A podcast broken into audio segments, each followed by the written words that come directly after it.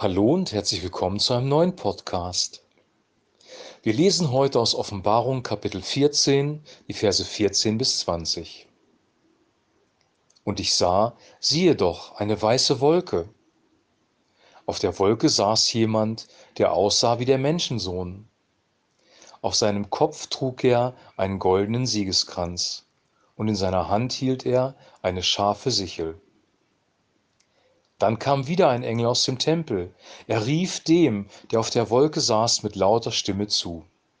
Schick deine Sichel los und ernte, denn die Stunde der Ernte ist da. Ja, die Ernte auf der Erde ist schon verdorrt.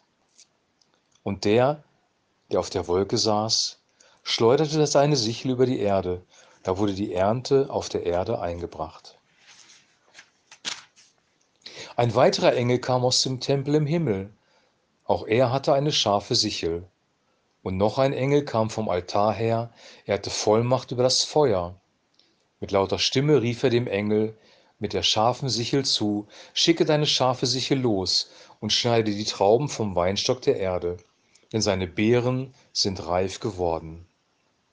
Da schleuderte der Engel seine Sichel über die Erde.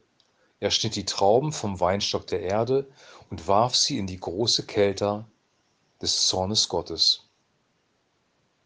Dann wurden die Trauben in der Kälte außerhalb der Stadt zertreten, und aus der Kälte kam Blut, das bis zu den Zügeln der Pferde hochstieg. Es floss 1600 Stadien weit. Soweit der heutige Text.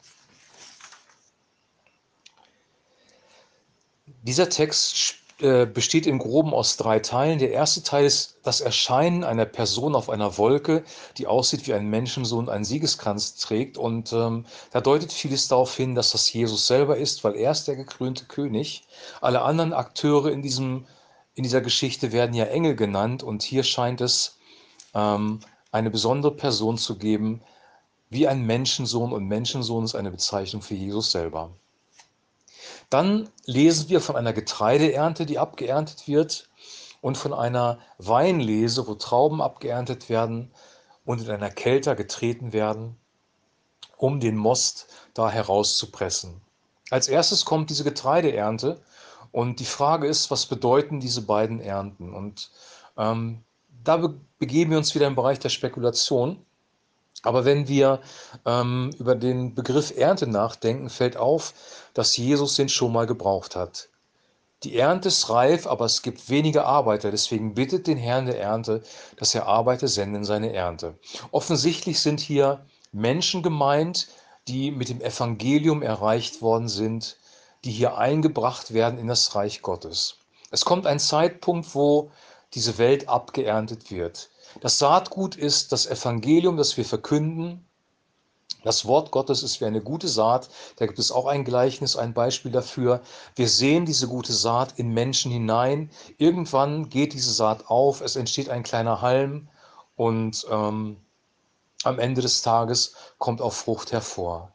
Das Wasserbad des Wortes, das frische Wasser des Heiligen Geistes und die Gnadensonne Gottes bewirken, dass diese Ernte heranreift.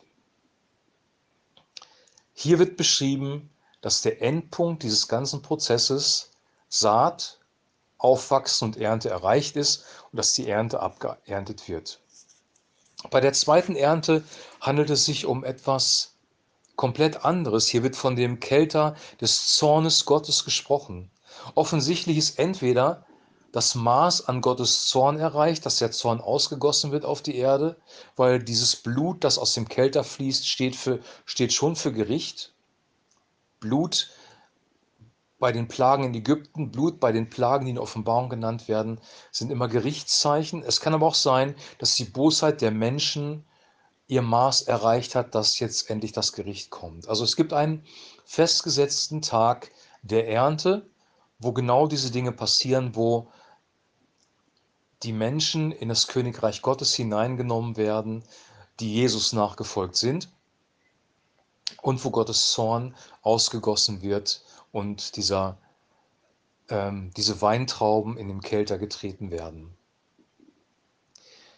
Wir merken hier, es am Ende der Tage, es spitzt sich zu und es kommen jetzt zwei Dinge zusammen. Die große Erweckung, die große Ernte, das große Einsammeln und der Zorn Gottes. Und wenn wir das lesen, ähm, dann soll uns das auch dazu bewegen, zu erkennen, dass unsere Zeit hier endlich ist. Die Zeit der Welt ähm, dieses Planeten ist endlich. Wir werden den Planeten nicht retten können. Wir werden den Planeten nicht bewahren können in alle Ewigkeit, sondern die Zeit ist endlich. Es kommt ein Zeitpunkt, wo alles eskalieren wird und diese beiden Ernten kommen werden. Auch unsere persönliche Lebenszeit ist endlich. Ähm, das dürfen wir auch realisieren. Es kommt ein Punkt, wo wir diesen Körper verlassen und vor unserem Gott stehen werden. Also Endlichkeit steckt hier in, diesem, in dieser Geschichte drin. Der zweite Punkt ist ähm, die Frage, auf wo wir stehen persönlich. Was ist die Saat in unserem Leben? Ist in, unser, in unser Leben das gute Saatkorn des Evangeliums hinein ähm, worden? Haben wir dieses Saatkorn bewahrt? Haben wir dieses Wort Gottes bewegt in unserem Herzen? Hat es Frucht hervorgebracht? Das ist eine ganz, ganz entscheidende Frage. Und gehören wir zu denjenigen, die zu dieser großen Ernte gehören, die Jesus Christus nachgefolgt sind, die sein Wort ernst genommen haben, die selber angefangen haben, im Wort Gottes nachzuforschen, die Christus gemäß gelebt haben. Und dann gibt es diesen Bereich Saat und Ernte auch in jedem persönlichen kleinen Detail unseres Lebens. Das, was wir sehen, das werden wir teilweise ernten. Wenn wir jemanden belogen haben und das kommt raus, werden wir Misstrauen ernten. Wenn wir uns versündigt haben gegen Gott, werden wir letzten Endes auch negative Konsequenzen für unser Leben ernten. Das, was wir gesät haben, auch im Guten, wenn wir das Evangelium gesät haben, wenn wir Menschen barmherzig begegnet sind, dann werden wir auch eine Ernte haben, nämlich Anerkennung von Gott, die Freude des Menschen sehen, dem wir mit unserer Barmherzigkeit geholfen haben. Beziehungen werden wiederhergestellt, es wird eine positive Ernte entstehen. Das ganze Leben besteht ein Stück weit aus Saat und Ernte. Wenn wir Negatives gesät haben, wenn wir uns versündigt haben an anderen Menschen, wenn wir jemanden belogen haben und es kommt raus und die Beziehung ist zerbrochen, dann gibt es immer wieder die Möglichkeit, Gott um Vergebung zu bitten und diesen Menschen um Vergebung zu bitten und dann kann eine Erneuerung stattfinden, eine Wiederherstellung der Beziehung. Was ich damit sagen will, ist, dass die Gnade und die Güte Gottes, das Gesetz von Saat und Ernte in unserem Leben, in unserem persönlichen Leben, in den kleinen Dingen des Alltags außer Kraft setzen kann. Das ist die positive Botschaft. Wir glauben nicht an ein Karma. Wir glauben nicht, dass wir das Negative aus unserem vorherigen Leben abarbeiten müssen.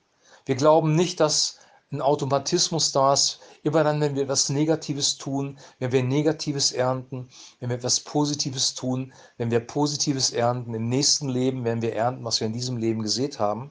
Daran glauben wir nicht. Wir glauben nicht an eine Wiedergeburt, sondern wir glauben an eine Neuschöpfung durch Gott, an eine Geburt aus der Höhe, ein Eingreifen Gottes, eine neue Identität, einen neuen inneren Menschen, den wir bekommen, einen Neustart, einen Neuanfang, den wir mit Gott machen können, wo die ganze Vergangenheit komplett ausgelöscht ist und wir mit Gott neu anfangen können, wo du eine neue Identität bekommst und zu dieser Ernte gehören kannst, zu den Kindern Gottes, zu seinem Königreich. Daran glauben wir. Und wir glauben, dass selbst wenn wir Fehler machen in diesem Leben, als Christ, wenn wir uns versündigen, wenn wir falsche Entscheidungen treffen, können wir durch die Gnade Gottes, durch die Vergebung Gottes diese Dinge immer wieder von Gott ausgleichen lassen. Das ist eine sehr wunderbare Botschaft, weil in dem Begriff Karma steckt auch das Prinzip von Saat und Ernte drin. Aber es ist unabänderlich und es ist eigentlich ein brutales Gesetz, das uns knechtet. In dem biblischen Verständnis von Saat und Ernte schwingt immer mit, dass Gott in seiner großen Güte und Gnade alle Prinzipien, alle Gesetze durchbrechen kann und neues Leben schenken kann. Wenn wir hier physisch versterben, unser Leib in den Tod geht, dann sind die Naturgesetze so, dass wir im Grab zerfallen werden. Und Gott kann in, so einer, in seiner großen Güte und Gnade diese Naturgesetze durchbrechen und dich zum neuen Leben erwecken. Unser physischer Leib wird auch auferstehen von den Toten. Wir werden einen neuen Leib bekommen. Wir werden eine neue Identität bekommen, neues Leben bekommen. Gnade triumphiert immer über das Gericht. Güte triumphiert immer über Saat und Ernte. Leben triumphiert immer über den Tod. Christus hat immer das letzte Wort. Sein Sieg wird immer sichtbar werden.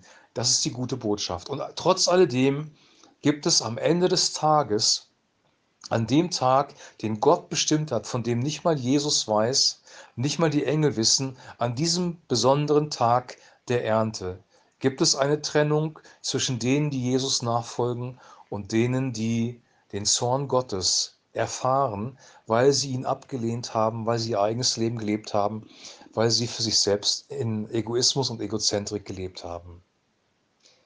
Ich wünsche dir und ich wünsche mir, dass wir von ganzem Herzen Jesus Christus nachfolgen, das ewige Leben annehmen, die Güte und die Gnade annehmen und im täglichen Vollzug unseres Lebens diese Gesetze von Saat und Ernte berücksichtigen. Es ist besser, wenn wir Fehler erst gar nicht machen, weil wir wissen, es kommen Konsequenzen dabei heraus. Es ist besser, wenn wir uns vorher von der Gnade und Güte Gottes leiten lassen, von seinem Heiligen Geist und seinem Wort, damit wir Positives ernten. Ich wünsche dir und ich wünsche mir, dass wir diese Weisheit von Gott bekommen, zur richtigen Zeit das Richtige zu tun und Christus nachzufolgen. Ich wünsche jetzt noch einen super gesegneten Tag. Ähm, wir hören uns morgen wieder, dann mit Kapitel 15. Bis dann, Shalom.